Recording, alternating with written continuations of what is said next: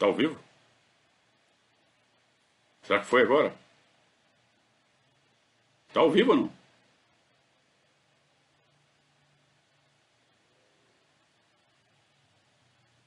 Tá ao vivo?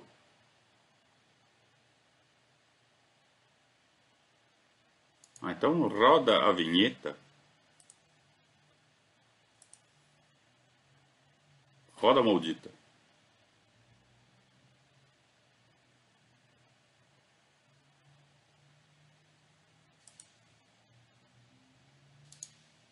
Ao vivo?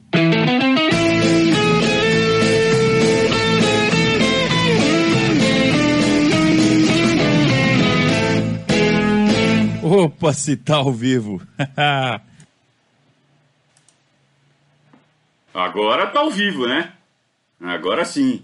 Saudações ao Viverdes a todos. Eu sou Conrado Cacassi, estamos começando mais um Periscaço, alguns minutinhos de atraso.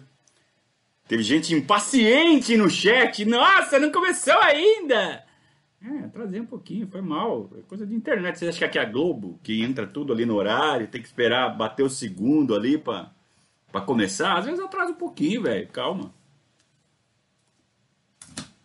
Todas as segundas e quintas-feiras aqui no nosso canal, a partir das 20 horas, e às vezes atrasa um pouquinho, tá? Se eu adiantar, ninguém vai achar ruim, né?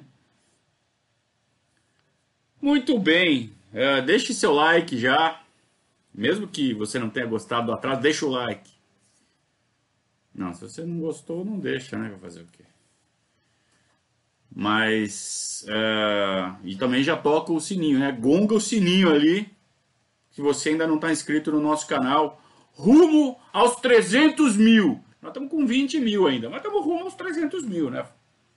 Não deixamos de estar no rumo aos 300 mil. É... Parece que tá tudo bem agora. Ganhamos do Bragantino com gols 48 do segundo tempo, então tá tudo certo. Ai, ai, ai. Aí já vem gente querendo me perguntar de, de compra e de venda de jogador. Normalmente é de compra, né? Agora estão me perguntando de venda. Vendeu? Como é que eu vou saber, cara? Eu tô aqui em casa, na quarentena.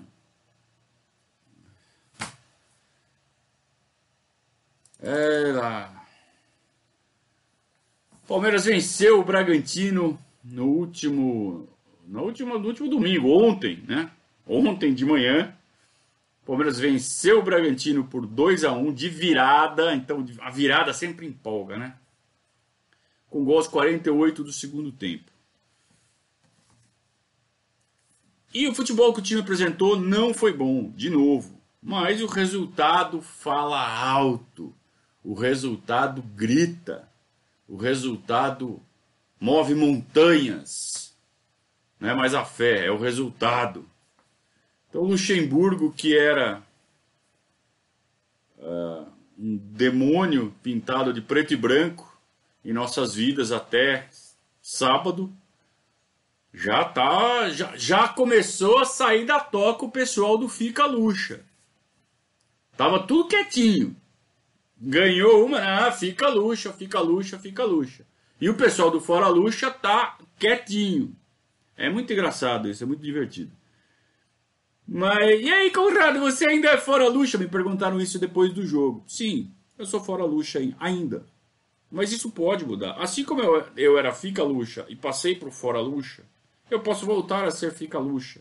E isso, é, por quê? Porque o futebol é dinâmico, o futebol tem nuances que surgem e que mudam uma situação, até uma situação sensível como é trocar ou não de treinador. É claro que a gente não pode ficar indo para lá e para cá, né, trocando de opinião como se troca de cueca. Mas é, o Luxemburgo tem que provar, provar que ele merece a nossa confiança e a confiança principalmente dos jogadores. Uma coisa que eu estou notando muito, uma coisa que eu estou prestando atenção, é que quando saem os gols, os jogadores não estão indo abraçar o professor, o professor. Eles não estão vindo me abaixar, tá certo? Eu estou muito puto com isso, tá certo? Então isso continua a ser um sinal de que o grupo não está satisfeito com as orientações do treinador. São sinais, gente. Isso aí são coisas que acontecem no futebol desde sempre. E não pode ser ignoradas. Não que seja uma coisa definitiva, não que seja um termômetro final. ah, o jogador está abraçando, beleza, o jogador não está abraçando, já era. Mas são sinais, a gente tem que continuar prestando atenção. Normalmente, vocês sabem disso. É só a gente lembrar um pouquinho. Quando um treinador está ameaçado e os jogadores querem que o treinador fique, quando os jogadores acreditam que o treinador não tem nada a ver com uma suposta fase ruim, eles correm para abraçar o treinador, para dar força para o treinador, para mostrar para a torcida: estamos com ele. E isso não está acontecendo agora. Então isso corrobora com as informações que eu venho recebendo desde a semana passada e que os jogadores não estão satisfeitos com os métodos de treinamento, com a proposta de jogo do Vanderlei Luxemburgo, embora o respeitem muito. Então, sustento essa informação. Eu sustento. Os caras respeitam o Luxa, só não estão satisfeitos com ele. São coisas que podem caminhar lado a lado. Tá? E isso, é uma, isso sim é uma coisa rara no meio do futebol. Tá? Um grupo tão uh, tão maduro, né? no sentido de não ficar com picuinha de jogadorzinho, né? Ei, vamos derrubar. Isso é muito comum, né? Então, a gente acredita no que a gente quer acreditar. Então, será que está acontecendo tudo isso mesmo? A gente não sabe. Eu gostaria muito de poder estar frequentando a academia de futebol como como profissional de comunicação para poder captar essas nuances de elenco e comissão técnica. Aí eu teria, sabe, capacidade e elementos para chegar aqui e cravar. Nesse momento eu estou repassando o que fontes que eu confio muito me passaram. Para mim já basta, mas seria muito melhor se eu estivesse vendo eu mesmo o que está acontecendo. Aí eu poderia chegar aqui para vocês, claro, com o devido filtro, claro, sem a sem a, aquela intenção de fazer um, um show às custas do ambiente do Palmeiras. O ambiente do Palmeiras vem em primeiro lugar, sempre, pelo menos na, na nossa postura, no nosso jeito de, de trabalhar. É... Tô vendo que tá tendo trabalho aí o pessoal da, da moderação, hein?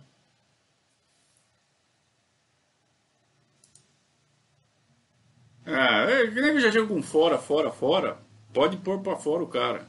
Tudo bem, esse aviso já serve. Se, se continuar, fora. Fora o cara que chega com fora, fora, né? Aqui não é lugar de fora, fora. Tá? Tudo que a gente fala fora aqui, a gente argumenta, a gente discute e a gente conversa, sem histeria. Tá? Histeria em outro lugar, em outro clube.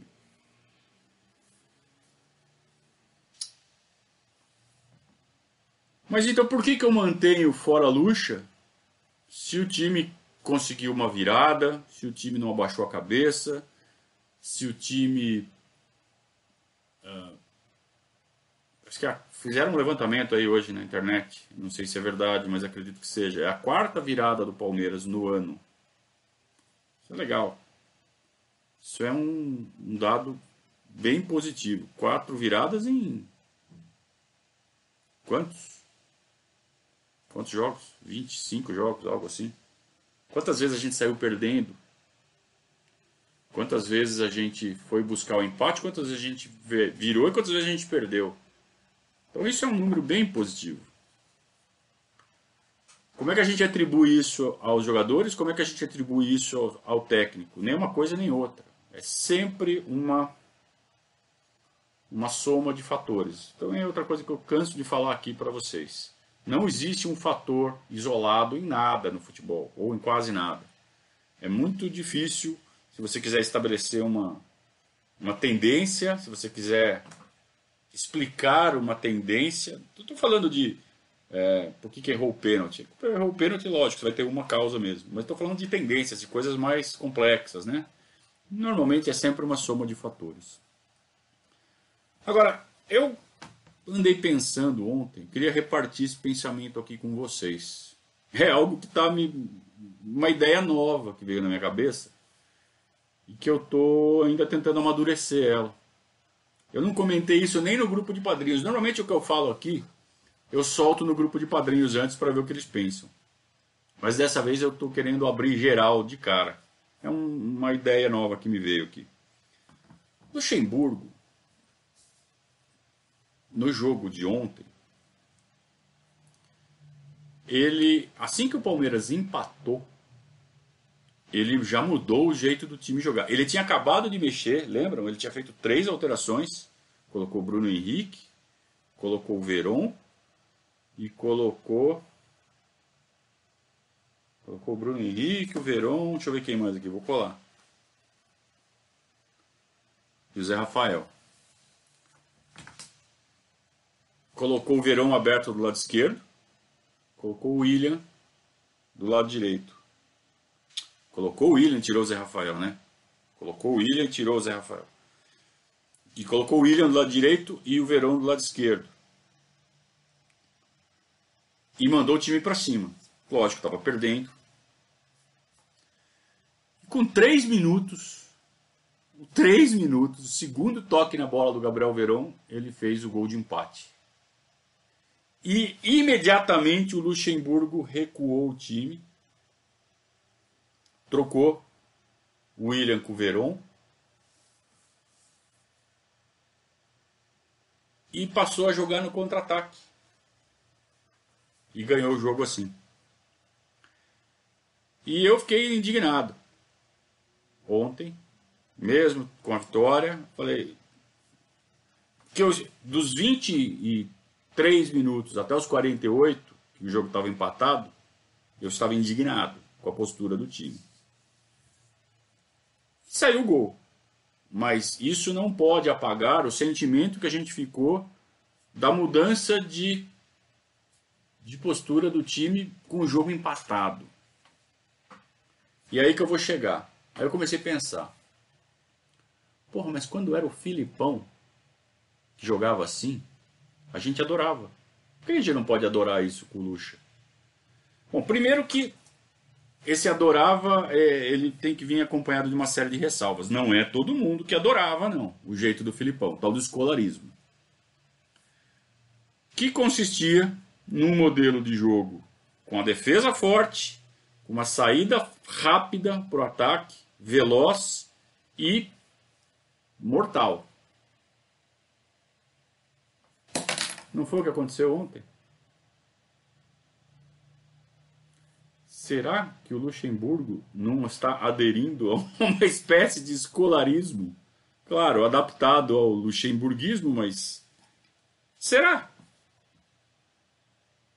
Ou será, dado o que a gente conhece do Vanderlei, que ele está simplesmente sem ideias, não está conseguindo extrair do elenco algo que vá ao encontro de suas próprias convicções. O que aconteceu com o medo de perder tira a vontade de ganhar? Uma de suas frases mais icônicas. Embora tenha gente que diga que não é dele essa frase, né? Mas aí também não importa se é ou não é, também já não quero mais saber. É uma, uma frase que ficou grudada no estilo dele, né? É, o que será que está acontecendo? Porque eu me lembro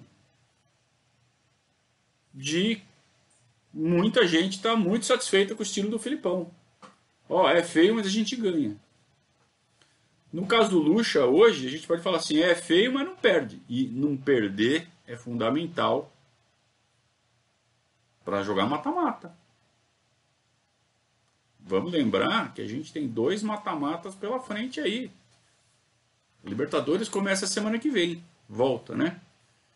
É, o Palmeiras está bem tranquilo na fase de grupos. É, tende a, tem mais quatro jogos ainda na fase de grupos contra equipes fracas, então fatalmente vai se classificar, vai ser uma surpresa gigantesca se o Palmeiras não for por mata-mata. Então a gente pode considerar que o Palmeiras já está pensando no mata-mata, só tem que é, é, garantir né, a vaga que está encaminhada. E a gente tem a Copa do Brasil. E não perder é meio caminho andado. E o Palmeiras não está só não perdendo. Está beliscando uma vitória aqui, uma vitória ali, uma vitória aqui, uma vitória ali, que também é suficiente. Você empata uma, ganha outra, empata uma, ganha outra. E caso vá para os pênaltis, a gente tem um cara competentíssimo chamado Everton, que precisa treinar as batidas, né? Continuam horríveis pelo que a gente viu na final contra o Corinthians. Ganhamos porque ganhamos. Não foi uma série lá, essas coisas, não. Só quem bateu bem mesmo, bem mesmo, foi o Patrick.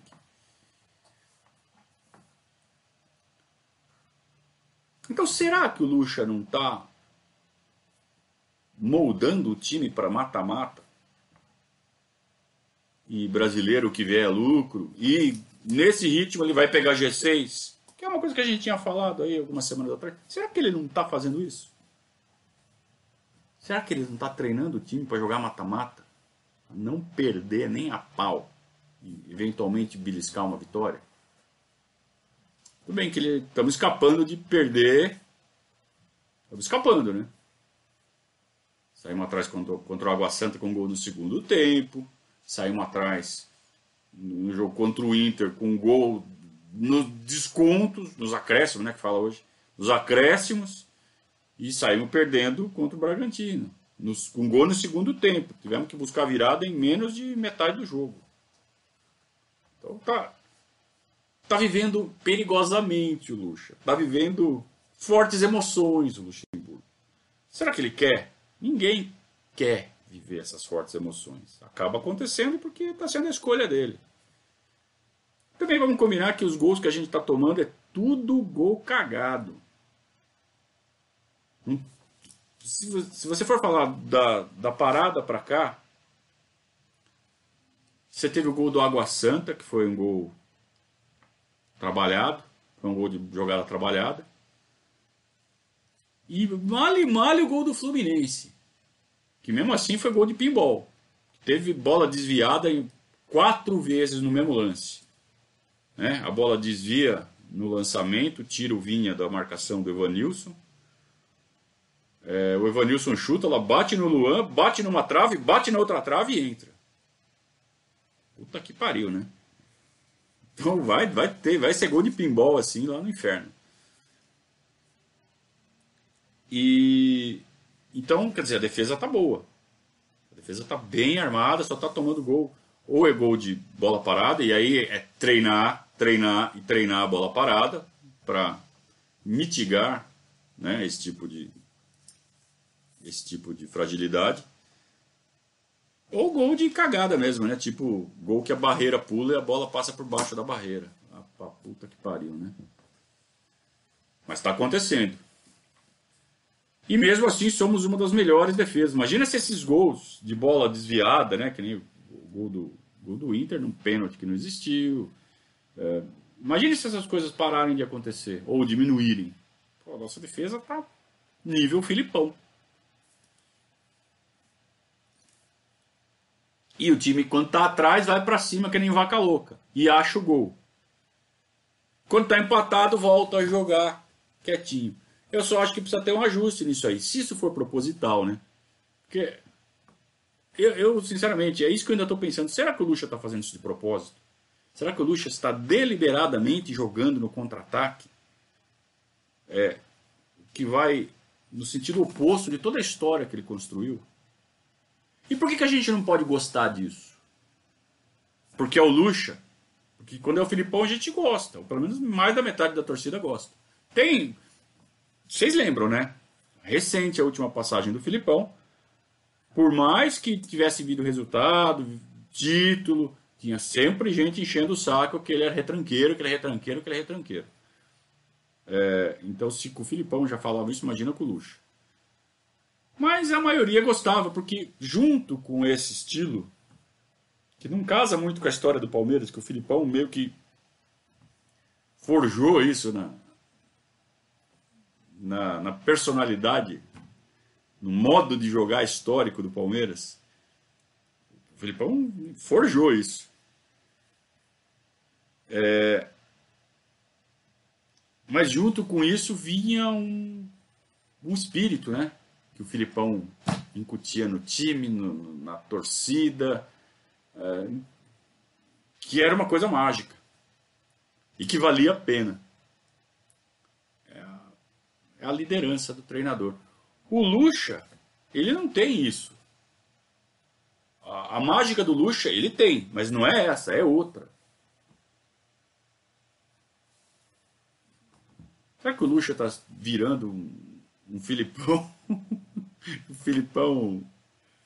É, sei lá, cara. Eu estou realmente pensando muito nisso. No, desde a tarde de ontem, passei o dia hoje meio que tentando organizar as ideias. E como eu não cheguei a conclusão nenhuma, eu estou abrindo aqui com vocês. Para ver o que, que vocês acham. É... E ele está sempre no limite, né? Ele está dando uma sorte danada, porque eu lembro que estava todo mundo com o saco cheio, com o saco na lua, entre o jogo do, do Atlético Paranaense e o jogo do Santos. Aí veio o jogo do Santos, uma puta vitória, jogando bem. Aí deu aquela, aquela baixada na fervura, até escrevi um, um post falando que só cabe otimismo, a gente tem que ficar otimista, nada. Puta engodo, né? Porque aí vieram dois jogos iguais aos de antes, muito ruins, e a gente fala assim, meu, não vai sair disso. Não vai sair disso, o Lucha não vai sair disso.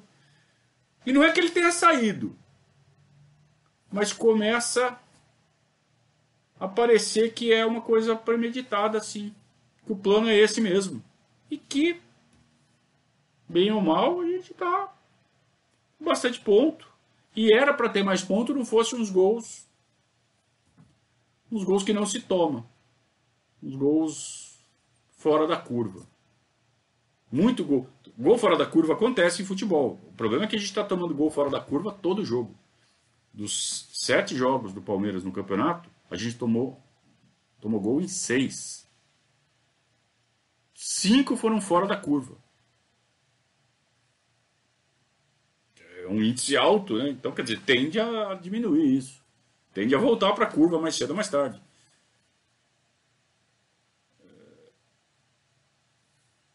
Então, será, será que tá tão errado assim seguir com o Lucha?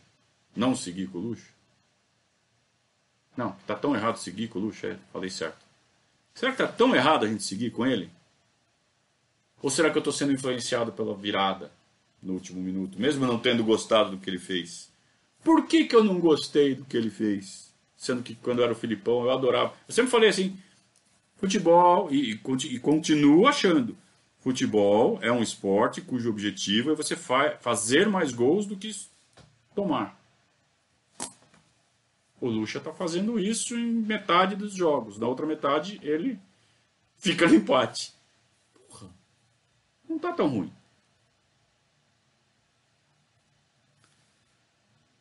Agora, fazendo só isso também não, não vamos chegar ao título brasileiro, mas Fazendo isso, a gente pode ganhar um mata-mata. Será que não. Não pode ser o caminho? Será que o Lucha não está enxergando mais uma vez na frente do que todos nós? Não sei, eu estou perguntando para vocês. Algo me diz que o certo é tirar ele. Mas será? Eu tô, eu tô com dúvidas. Eu queria que vocês me falassem alguma coisa. Por enquanto tem um monte de mensagem aqui, não consigo. Alguém. Deixa eu ver se eu consigo achar uma aqui.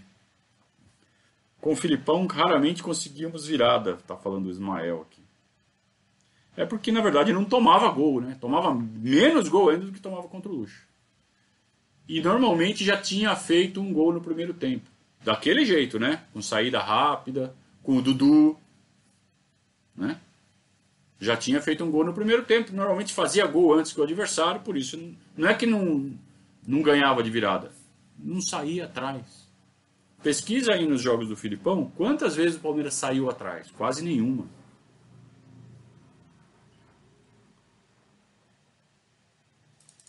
Aí o Felipe pergunta, mas se fosse para jogar assim, não teria sido melhor continuar com o Filipão ou o Mano? Com o Mano nunca, né? Com o Filipão sim, mas é, você acha que as coisas são encadeadas assim? Tipo, ó, eu vou mandar você embora, Lucha, vem pra cá, mas joga ofensivo, hein? O Lucha chega e põe o jogo dele, cara. Ele até, o presidente até deve ter chegado para ele e falado assim, ó, Lucha, jogo ofensivo, hein? E o Lucha fala, pô, comigo é assim mesmo, pô. Sempre joguei para frente. Você não conhece minha história, não, pô. Claro que ele vai falar aqui de jogar para frente e tá fazendo o que tá fazendo. Agora o Lucha é bem relacionado, né, no Palmeiras, com as pessoas que têm muita influência no Palmeiras, então ele também está se sentindo à vontade para fazer o que quiser. Também tem isso.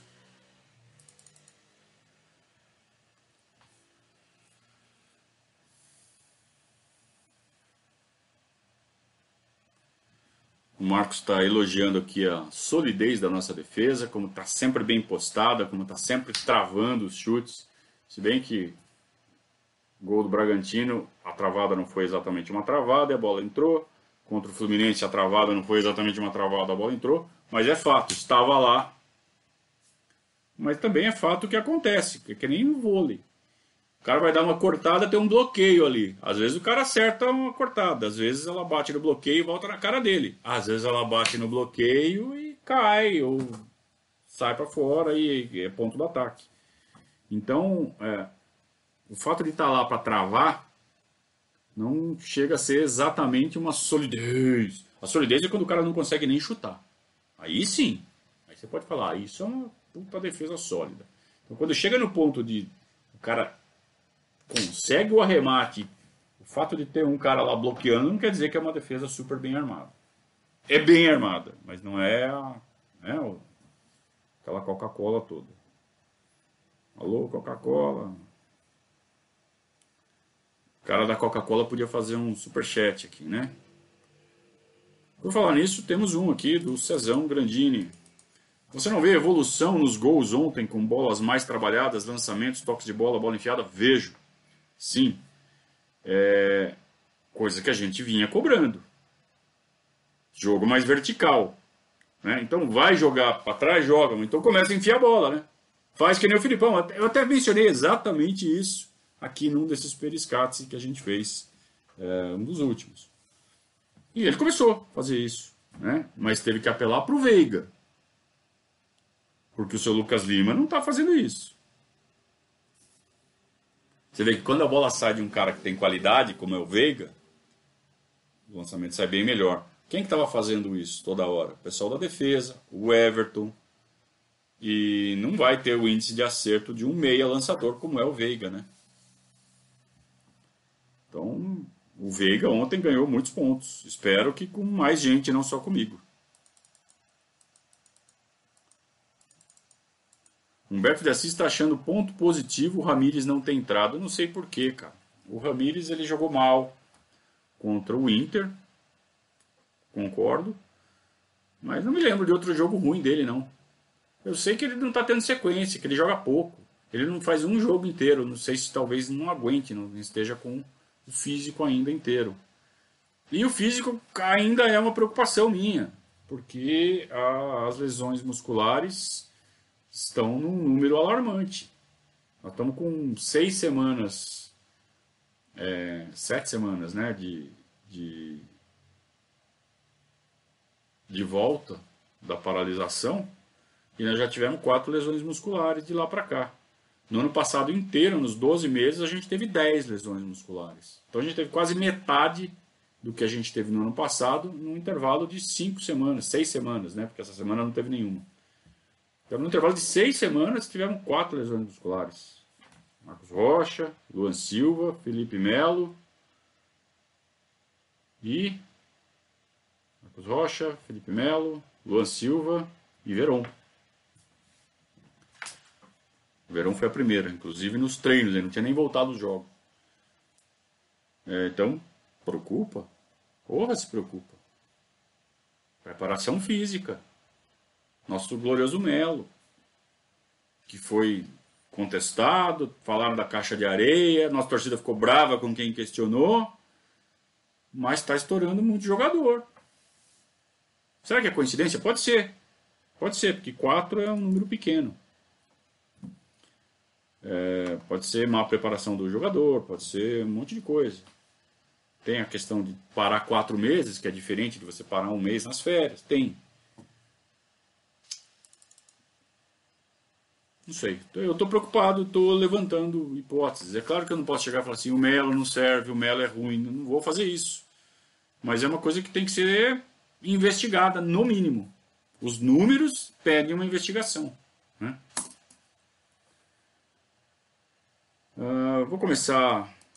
Começar não, né? Já comecei a responder aqui as perguntas de vocês. Podem fazer superchat. Enquanto vocês fazem novas perguntas, eu vou dar aquele recadinho para vocês, que vocês já conhecem. Eu vou falar da Conduta Contábil, nosso grande parceiro de 2020. Aliás, se você quer ser um parceiro do Verdazo, manda um e-mail na contato.verdazo.gmail.com contato.verdazo.gmail.com Se você quer ser também um parceiro do Verdazo, assim como a Conduta Contábil, que é... Uh, que faz a nossa assessoria empresarial, que faz tudo que a gente precisa aqui na parte burocrática, na parte chata do negócio. Formulário, imposto, carimbo, cartório, guichê. Deus o livre, né?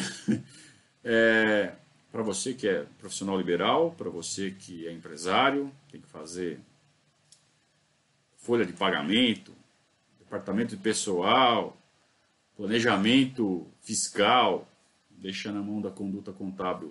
Entra em contato com o departamento comercial da conduta contábil, fala com a Virgínia. O telefone é o 4499-877-3503. Conversa com ela, conta que você faz, como você faz, como ela pode te ajudar e você vai ficar extremamente satisfeito, como já vários leitores nossos, como vários como fala, assinantes, inscritos do nosso canal, já fizeram, e já me deram retorno e falaram que estão realmente satisfeitos. Eu fico muito feliz e não surpreso. Entre em contato com a conduta contábil, tire os problemas da sua frente, foca no que você gosta de fazer, no que você sabe fazer, que você vai ganhar mais dinheiro. É, vou repetir o telefone da dona Virgínia, 44998773503. Vale a pena, hein? grande abraço, pessoal toda a equipe da Conduta Contábil, sempre ao nosso lado. Vamos em frente, temos mais perguntas. O Bruno Ferraz pergunta, fala assim: o trabalho do Luxo é péssimo. Estamos no G4 com um jogo a menos, estamos invictos com S no final. É, Bruno Ferraz, o trabalho do Lucha, ele não dá. Ele não é péssimo. Mas não precisa ser péssimo para a gente projetar que não tem futuro. E a gente projeta que não tem futuro quando a gente vê que os jogadores não estão não estão juntos, não estão remando para o mesmo lugar que ele, que estão insatisfeitos com o que ele está propondo. E isso para mim é suficiente. Então, um resultado positivo, uma virada, conseguido aos 48 do segundo tempo, dá uma melhorada no clima. Se continuar ganhando, ok. Ninguém mais vai falar em tirar o Luxemburgo. O problema é que a tendência com esse futebol que o Palmeiras vem jogando é empatar mais do que ganhar. E quando você empata mais do que você ganha, uh, obviamente você fica para trás na tabela de classificação, mesmo estando invicto. Você só empata, empata, empata, empata, ganha, empata, empata, ganha. A gente pode projetar uma campanha de 20 e poucos empates e 10 vitórias. Do jeito que o time vem jogando. É, deu um sinal contra o Santos, deu um sinal contra o Bragantino, já com um jogo mais vertical mesmo, recuado, postura de recuar depois que empatou, realmente eu não consigo ainda engolir. A não ser com essa hipótese louca de ele estar tá emulando um escolarismo.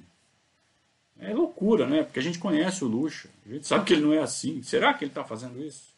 O jeito que jogou parece que está. É... Se ele começar a fazer isso, se virar realmente uma tendência, aí pode ser que ganhe mais jogos. Pode ser que os jogadores comecem a, a comprar essa ideia dele. É, temos que ver que o Gabriel Verão acabou de voltar. Com ele o time fica um pouco diferente, para melhor. E em breve o Felipe Melo vai voltar. E embora na bola ele já não seja uma. Para mim, ele não é uma. Não está fazendo falta, mas a presença e a liderança dele fazem. Então, acho que pode fazer uma diferença a volta do Felipe Melo positiva.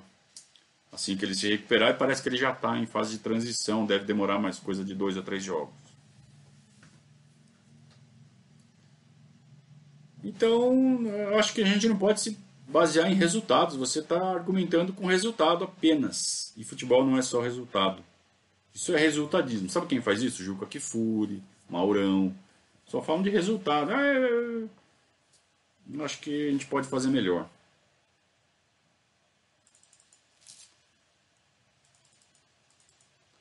O Clebão tá com essa ideia fixa aqui. Clebão 886 aqui. Quase 10 rodadas não temos padrão de jogo. Lucha não tem um time definido. Nosso ataque é uma incógnita, meio idem. Acho que quanto mais o Lucha ficar, mais ficaremos para trás. Acho que os jogadores estão pensando assim também. Então ve vejam como tem bons argumentos dos dois lados. E eu já me posicionei. Nesse momento, hoje, eu estou mais pro lado do fora. Mas não acho nenhum absurdo nesse momento segurar. Acho que dá para observar.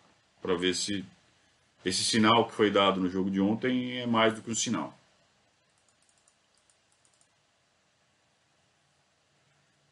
Cavassini pergunta como enxerga a possibilidade de buscarmos um auxiliar para o Lucha melhorar os treinos, já que esse é o ponto fraco do trabalho dele até aqui. Ele não vai abrir mão do, do Copertino, foi ele que escolheu, ele que trouxe. Só isso cabe a ele. Se a diretoria chegar e impor um, um auxiliar para ele, provavelmente não vai aceitar. Vamos ter problemas. O Ferraz fala assim: sem comparar com a Champions League, mas o futebol brasileiro está decadente. Comparando com quem? O campeonato paraguaio? Claro que você está comparando com a Champions League combo de overpriced players, técnicos defasados e administrações ineficazes. Tudo falsamente apresentado como um espetáculo. Uh, tendo a concordar com você. E eu acho que pode comparar com a Champions League, sim, dando o devido desconto. Eu acho que o futebol brasileiro, mesmo estando num contexto econômico inferior, ao da Europa, indiscutivelmente inferior, e por isso o nível do futebol indiscutivelmente será inferior, mas eu acho que a diferença está grande demais. Então eu acho que você tem uma boa dose de razão quando você reclama e fala de overpriced players. Como é que você falou? Overpriced players, isso mesmo. É, técnicos defasados e administrações ineficazes. Eu acho que você tem razão. Acho que a diferença para o futebol europeu é natural, mas não poderia ser tão grande diante da, de tudo que a gente. de todo o potencial do futebol brasileiro, né? Acho que poderia ser melhor, sim. Mas vamos falar sobre derby. É...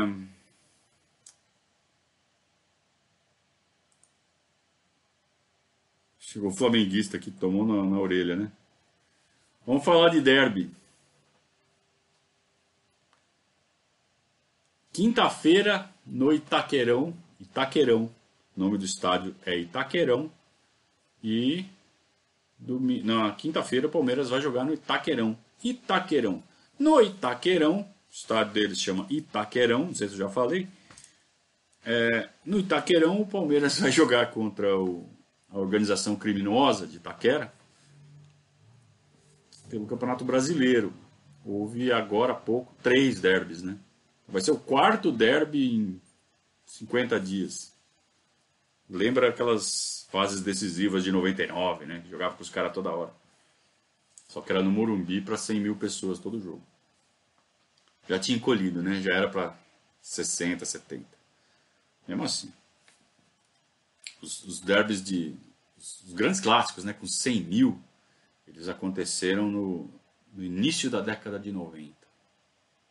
Houve alguns na década de 70, 80, mas teve uma época entre entre vai 89, 90, vai até até 94 que daí o São Paulo começou a esburacar, começou a dar problema, o Contru entrava toda hora. Entre 90 e 94 era 100 mil, 89, 90 mil, 95 mil, todo jogo, todo clássico. Era cordinha dividindo as arquibancadas e, né, e disputa de território antes do jogo. Tinha um jogo antes e um jogo propriamente dito. O jogo antes era a disputa de território na arquibancada. Era sensacional. E acabou, né? Não tem mais isso. Agora é sempre um lá e um aqui, torcida única. E jogaremos de novo contra eles. E a distância entre os times cada vez maior. É, pelo fato deles terem ganho um jogo na cagada no, no primeiro jogo, na volta, é, isso deu confiança para eles, tirou um pouco a nossa confiança. E aí deu a falsa impressão de que havia equilíbrio entre os times nas duas finais. O que ficou.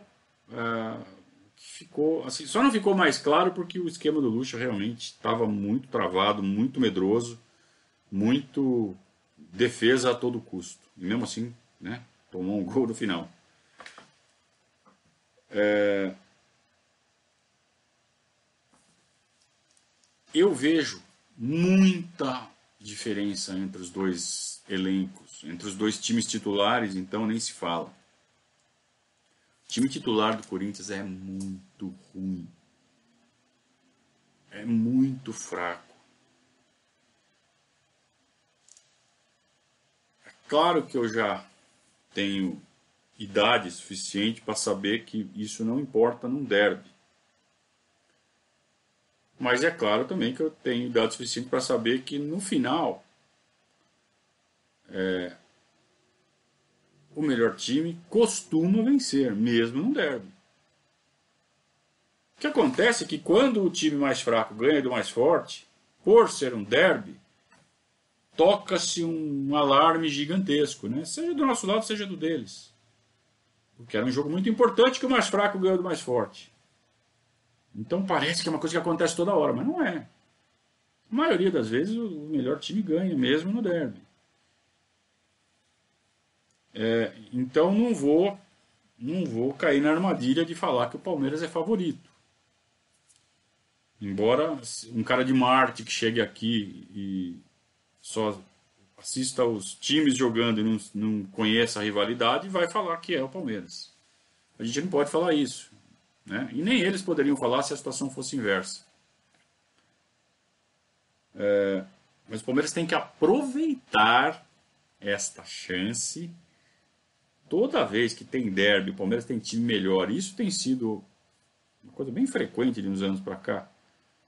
É, e o Palmeiras tem desperdiçado a chance de ganhar os derbys. Por nervosismo, principalmente por nervosismo, por não saber jogar contra o esquema retranqueiro dos caras. Agora quem está fazendo o esquema retranqueiro somos nós. então, é, e o nervosismo parece que está do lado de lá. Por quê? Porque o Palmeiras ganha, acabou de ganhar um campeonato em cima deles. Então tirou aquela pressão. É, o que tinha acontecido é que de 2016 para cá, 17, né? 16 não. De 2017 para cá eles começaram a levar vantagem nos derbys. Teve a final de 2018 que potencializou demais o, os nervos do nosso lado. E aí, 18, 19, 20, a gente virou putinha dos caras. Que isso só foi acabar agora com essa final. Então a gente botou uma pedra nessa sequência. E agora a gente tem que reverter essa sequência. Passar esse nervosismo lá pro lado deles. E isso é recorrente em derby, gente. É, essa história de fazer uma sequência de 7, 8, 9 jogos muito favorável para um lado é direto. E aí para, inverte de lado e, e assim vai. Derby sempre foi assim. Então está na hora do Palmeiras reverter a tendência e começar a construir uma sequência de novo. E passar a pressão para o lado deles. Então, se o Palmeiras ganha lá em Itaquera, cara, próximo derby que vai ser no Allianz Parque, a pressão vai estar toda do lado deles. Eles vão estar, sabe, com os nervos à flor da pele. Eles, sabe, vão, vai começar a história de não sabe jogar derby, lá do lado de lá. Então temos que aproveitar esse início de bom momento nos confrontos diretos contra eles e temos time para isso. Tal do Cássio está numa fase desgraçada. Pode aproveitar e jogar mais gasolina em cima temos que aproveitar. Então, o que eu sugiro que a gente faça nesse, nesta semana é, mais uma vez, como a gente fez na semana das finais. Bandeira branca, Luxa, tamo junto, para cima dos caras. Temos que ganhar esse derby de todo jeito. Primeiro, porque é importante para o campeonato. Para a gente continuar no comboio. Para a gente não deixar os caras que estão na frente escaparem. A gente está no comboio, a gente está ali, na, na margem de alcance. Tem que, no mínimo, continuar. Então é importante ganhar. E porque é derby? Tem que ganhar derby porque é derby. Foda-se. Tem que ganhar.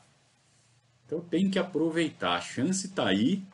Não podemos mais uma vez reviver aquela coisa de ah, o mais fraco ganhou, porque é minoria que isso acontece, é que tem muito barulho quando, quando ocorre.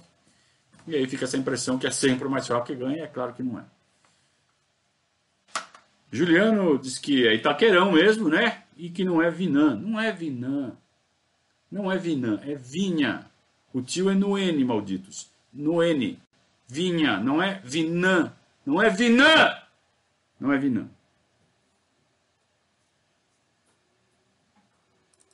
Vamos lá. Marcelo Esbriça, número um dos churrascos do Verdade, hein? Dá uma olhada lá no Catarse que parece que deu um negócio ali. Dá uma olhada lá, viu, Marcelão? É...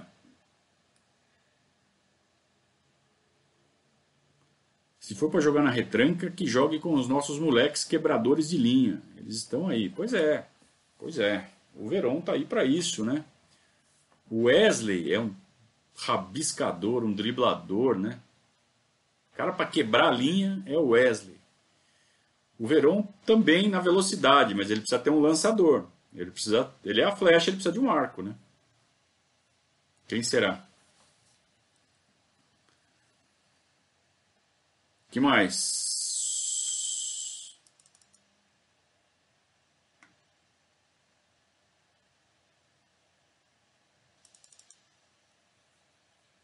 O Goto está falando que foi em vários desses clássicos com 100 mil, né? Fomos. Muito bons, né? Muito bom.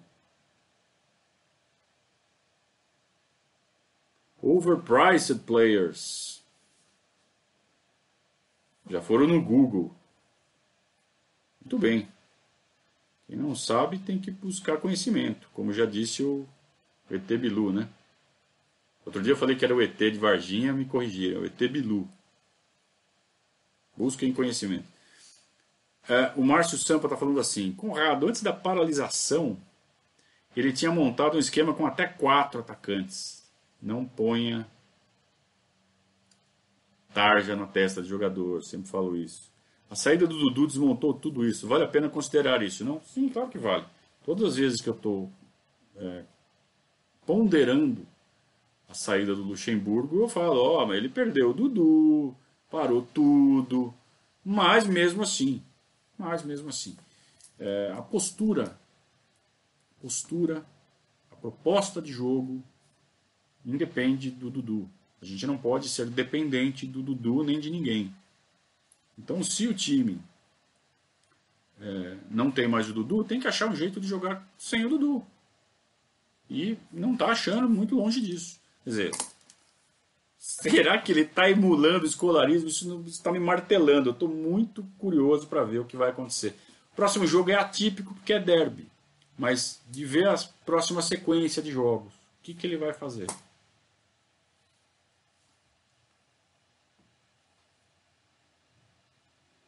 Uh...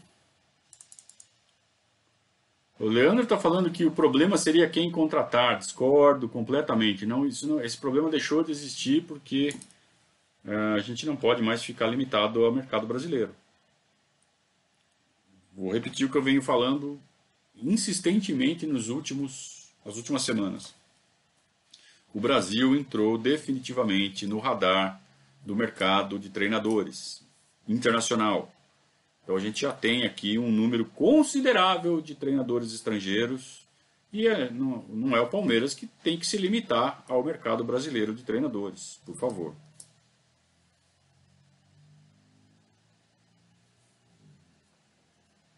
Tem mais superchat aqui? Não, né? Vamos lá, vamos procurar então.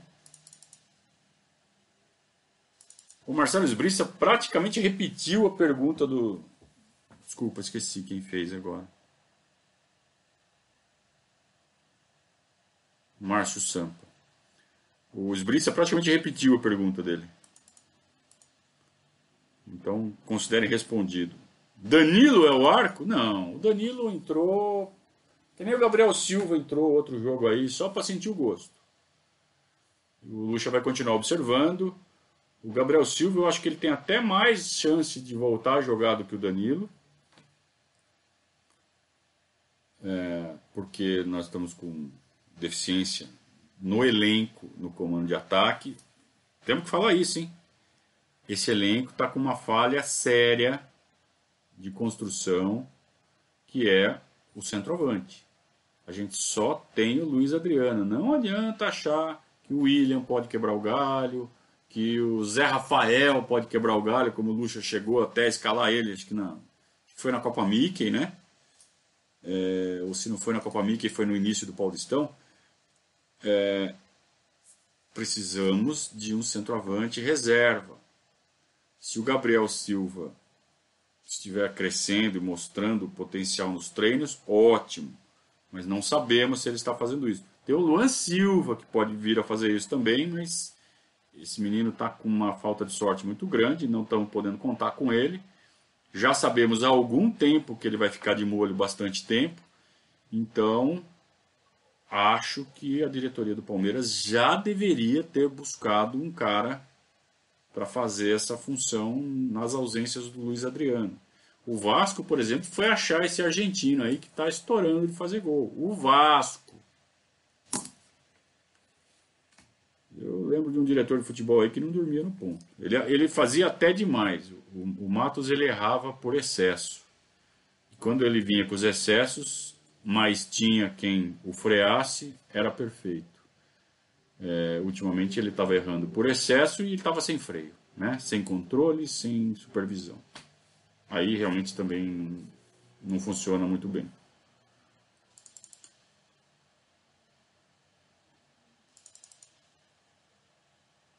Aquela ideia de usar o Zé Rafael de volante morreu? Aparentemente sim, porque você tem é, os dois meninos, os dois moleques, né? Patrick e Gabriel Menino.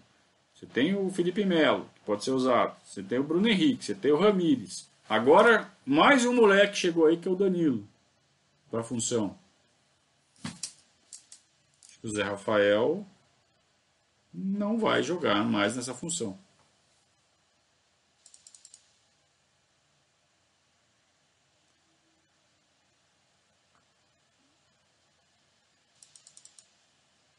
A pergunta do Bruno aqui é uma que eu não tenho a menor condição de responder. O Lucha tem responsabilidade sobre os meninos da base entrarem jogando bem, sem sentir o peso da camisa? Não sei. É...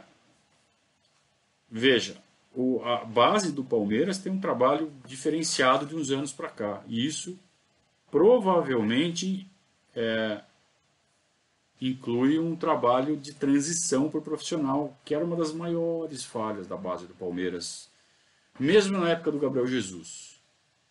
Tá? Que isso foi sendo aprimorado. Antes do, do da primeira mudança na base, que foi em 2013, isso não existia de forma nenhuma. Não, não tinha nada. Então você tinha jogadores que apareciam com um certo talento na nossa base. Por exemplo, o Gabriel Silva, lateral esquerdo, que hoje está no futebol. Não sei se ele está na Itália ou está na Inglaterra agora. Mas é que ele jogou muito tempo na Udinese. Vocês lembram? Lateral esquerdo de 2010. Né? Era ele do lado esquerdo e tinha um tal de Luiz Felipe na lateral direita que depois veio fazer chantagem com o Palmeiras, lembra? Por causa de um contrato redigido errado. É, claro que isso é coisa de empresário, né? Empresário canalha, calhorda. E hoje esse Luiz Felipe está jogando Série B, Série C do brasileiro, né? É, mas, veja, eu estou dando esses meninos como exemplo de meninos que exceções que não conseguiram fazer uma boa transição para o profissional. O Gabriel Silva até conseguiu porque ele era realmente muito bom. O Luiz Felipe já não, por falta de orientação, coisa que hoje não acontece. Hoje o Palmeiras dá uma assistência é, realmente muito forte para a cabeça dos meninos, para eles não se deixarem levar tanto pelos empresários. Claro que, os agentes são pessoas importantes para os jogadores. O jogador não sabe fazer conta, a maioria não sabe. É, se bem que hoje, para estar na base do Palmeiras, até isso é ensinado. Né? Os moleques têm que continuar estudando até acabar o segundo grau. Pelo menos, né? o ensino médio, a gente fala hoje. É, antes não. Antes era uma dependência absoluta dos agentes. Os caras não sabiam fazer conta, os caras não sabem tomar conta do dinheiro. É, então, é, esses agentes são figuras que são muito importantes na carreira dos jogadores, principalmente nos mais antigos. Agora continuam sendo para negociar contrato. Por mais que você estude o ensino médio, você não vai conseguir negociar um contrato. Né? Não necessariamente. Claro que há jogadores que são de famílias um pouco mais esclarecidas que o pai é o empresário. Né? Tem notícia de um monte de jogador que o empresário é o pai que é cara que se julga apto a ler um contrato e falar assim, não, isso aqui eu aceito, isso aqui eu não aceito. Agora, a maioria dos jogadores não, não, não consegue nem isso, a família não tem condição de negociar um contrato. Então, é, existe sim um trabalho na base que faz com que o jogador chegue mais maduro nessa transição do sub-20 para o profissional. Chegue mais preparado. Agora, pode ter o dedo do, do, do treinador também para dar uma confiança? Claro que sim. Agora, eu não tenho a menor condição de saber. Né? Quanto? Como é, acabei de, eu falei hoje isso ainda, né? Essas coisas, você não pode falar é por causa disso, é por causa daquele outro. Só tem, as coisas não têm uma razão só. É sempre uma somatória de fatores.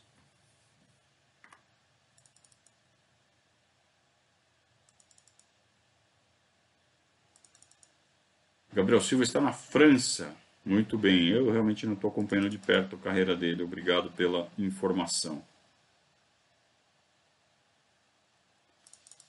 O Marcos Eduardo faz uma boa pergunta. Se eu iria de Mike ou Gabriel Menino na direita enquanto o Marcos Rocha não volta? Eu iria de Mike, cara. O Mike é especialista na, na, na posição. Se é para botar o menino e não o Mike, tem que vender o Mike. Assim como parece, parece que estão fazendo com o Diogo Barbosa parece que vão prestigiar o menino Esteves, que sempre foi muito bem no sub-20, mas que até agora não teve chance de estrear. Você vê, tem um monte de moleque que chegou bem depois do Esteves e já estreou, né? O Gabriel Silva, o Danilo. E o Esteves está ali, na paciência, só trabalhando, só esperando a vez dele. Parece que agora vai, né? Com a saída eventual do Gabriel, do Diogo Barbosa, eu já estou gostando da série do Diogo Barbosa só porque eu nunca acerto o nome dele. Para começar por aí. Também porque ele não está jogando porra nenhuma. É, mas aí com a saída do Diogo Barbosa, o Esteves passa a ser reserva imediato. E aí sim, fatalmente terá uma oportunidade ainda esse ano.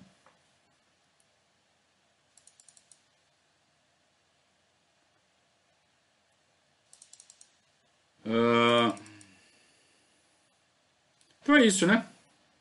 Hoje não teve muito superchat, né? Mas tá bom. É, normalmente quando tem vitória o pessoal fica todo eufórico, né? Mas vai ver que é porque realmente, mesmo com a vitória, há muitos senões no trabalho do Luxemburgo. Eu realmente queria que vocês pensassem nisso. Eu, eu não vi muita, muita, muita conclusão aqui, muita opinião sobre essa, essa ideia. Talvez porque, talvez porque vocês tenham achado absurdo. Mas será? Será mesmo que o Lucha não está meio que emulando o escolarismo, fazendo o escolarismo a moda dele? Será que a gente pode desistir de ver o Palmeiras como a gente sonhou quando ele foi contratado? Envolvente, tocando bola, propondo o jogo. Será que a gente vai ficar nessa de futebol reativo, mesmo com o Luxemburgo? Será que esse nosso elenco não tem jeito de jogar um futebol propositivo? Eu discordo disso mas aceito opiniões. Estou em busca de novas opiniões para meio que dar uma, uma espairecida.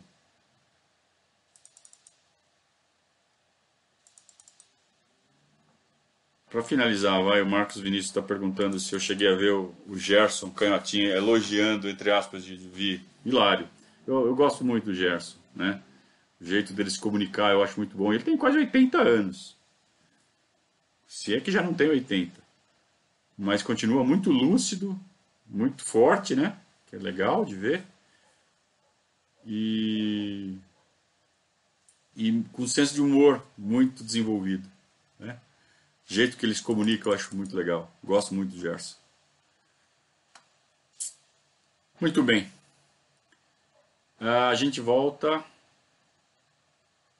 na quinta, né? Na quinta tem derby. Sexta. Quinta tem derby. A gente volta na quinta com pré-jogo, intervalo no Instagram e pós-jogo a partir das 21h30 mais ou menos, porque o jogo é, jogo é 19h30. Então, 21h30 a gente já começa o pós-jogo aqui no nosso canal do YouTube. E sexta-feira, sexta-feira então, Periscatos, aí um dia depois do derby. Certo? Beleza. É, cara que fica perguntando de contratação, eu não sei como os caras continuam aparecendo. Será que ninguém. Saudações ao Viverdes a todos.